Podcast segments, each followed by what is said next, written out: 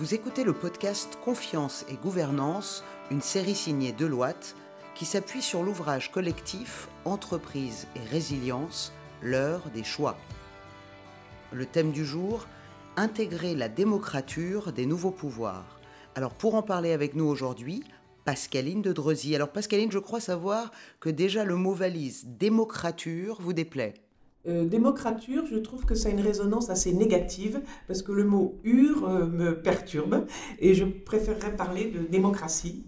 Et je pense que depuis la loi Pacte, euh, qui a été finalement en partie portée par le rapport Nota-Senard, les entreprises ont subi une évolution assez extraordinaire et que je qualifierais de très positive, puisque nous parlions avant euh, de stakeholders, avec une vision assez actionnariale euh, de l'entreprise, et que nous sommes passés aux parties prenantes et qui euh, représentent une vision beaucoup plus responsable, durable, on dirait sustainable dans le langage anglo-saxon, qui donc permet d'engager l'entreprise dans une vision long terme, euh, dans une vision de création de valeurs partagées et euh, tenant compte euh, au maximum dans la définition de sa stratégie des parties prenantes et des attentes de ces parties prenantes. Est-ce qu'il faut intégrer les parties prenantes à la décision?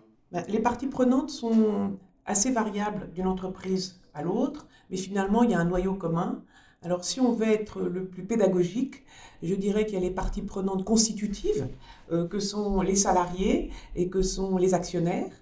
Euh, maintenant, nous avons les parties prenantes internes, les salariés qui sont en général dans les entreprises cotées représentés au board.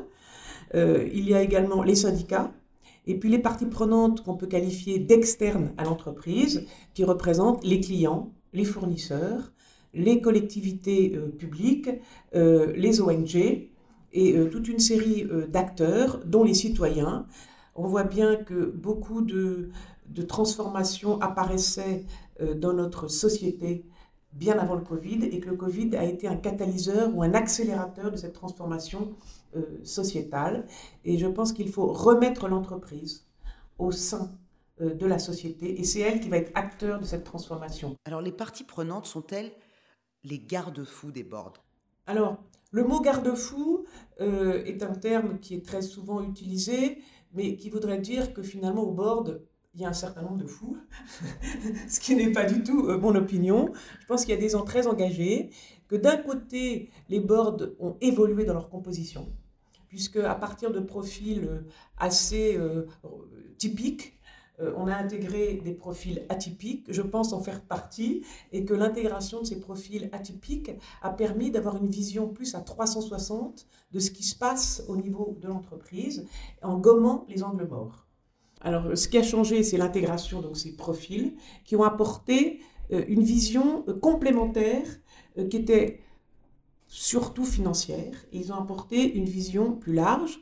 La loi Pacte a demandé aux entreprises euh, finalement modifiant les statuts de la loi, d'intégrer des enjeux sociaux et environnementaux, et même euh, que chaque entreprise définisse sa raison d'être. Pour certains, l'inscrivent dans ses statuts, et enfin, pour certains, proposer d'être une entreprise à mission.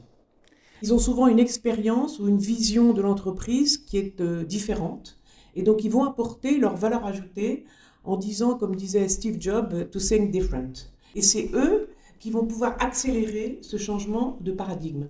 Mais en complément euh, de ceux qui étaient là depuis toujours, il faut qu'ils arrivent à travailler ensemble, puisque dans les boards euh, ne fonctionne que l'intelligence collective.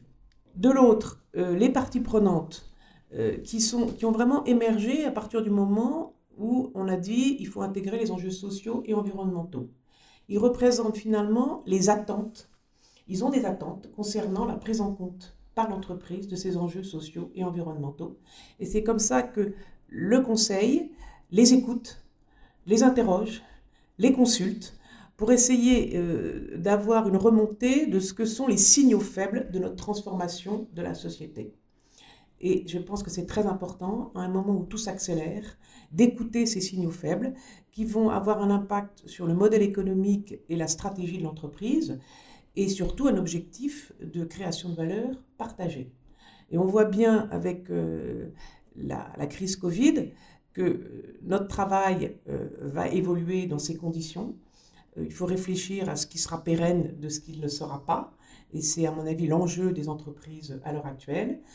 comment est-ce qu'on va respecter le droit du travail?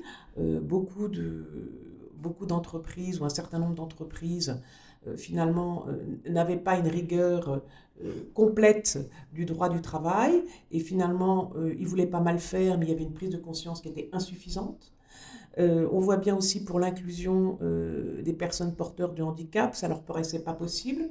On voit bien que des entreprises comme Michelin ont intégré des autistes en disant mais après tout les autistes ont une intelligence différente finalement de quelqu'un qui est considéré comme non autiste mais qui vont avoir beaucoup de valeur à ajouter.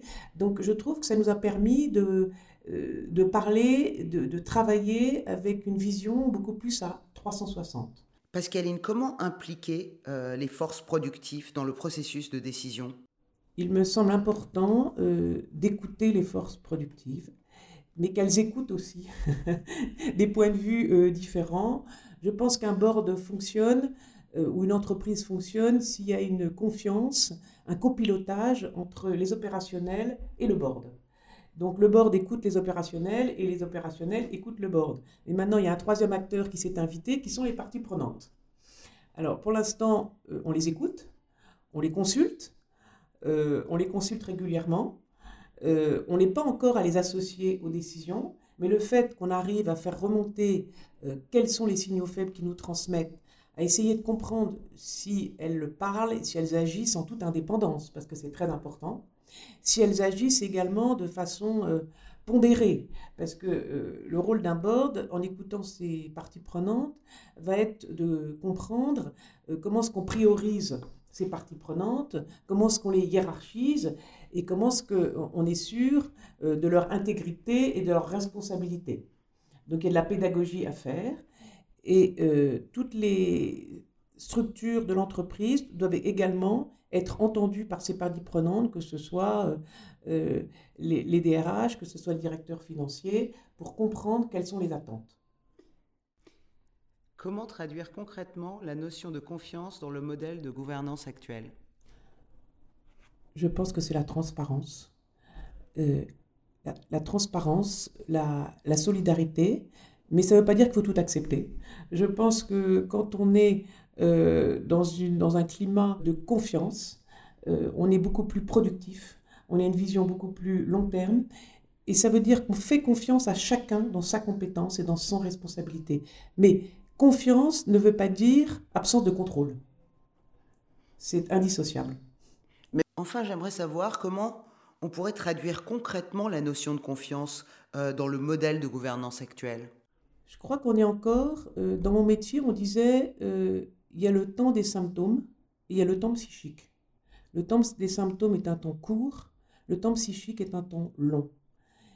Et concernant euh, les entreprises, la défiance qu'ont pu susciter certaines entreprises, ça fait pour moi allusion à une notion de profit et d'exclusivement de profit on voit bien qu'on a eu un capitalisme d'État en Asie, un capitalisme anglo-saxon qui est très financier, et la France et certains pays européens euh, se dirigent vers un capitalisme beaucoup plus responsable. Mais pour certains, euh, l'entreprise est considérée encore comme faisant du profit et uniquement du profit. Alors il est vrai que l'entreprise n'a pas toujours un rôle facile à jouer. Euh, il ne faut pas croire que tout est rose, qu'il faut savoir sacrifier des business units, euh, il faut savoir euh, couper dans, certains secteurs si on veut que l'entreprise reste profitable. Mais comment on le fait? Est-ce qu'on le fait dans le respect ou pas des hommes? Est-ce qu'on le fait dans un projet de vie pour les hommes? C'est difficile, ça demande de la communication et ça demande de la transparence. Merci beaucoup, Pascaline Doudrezi. Merci.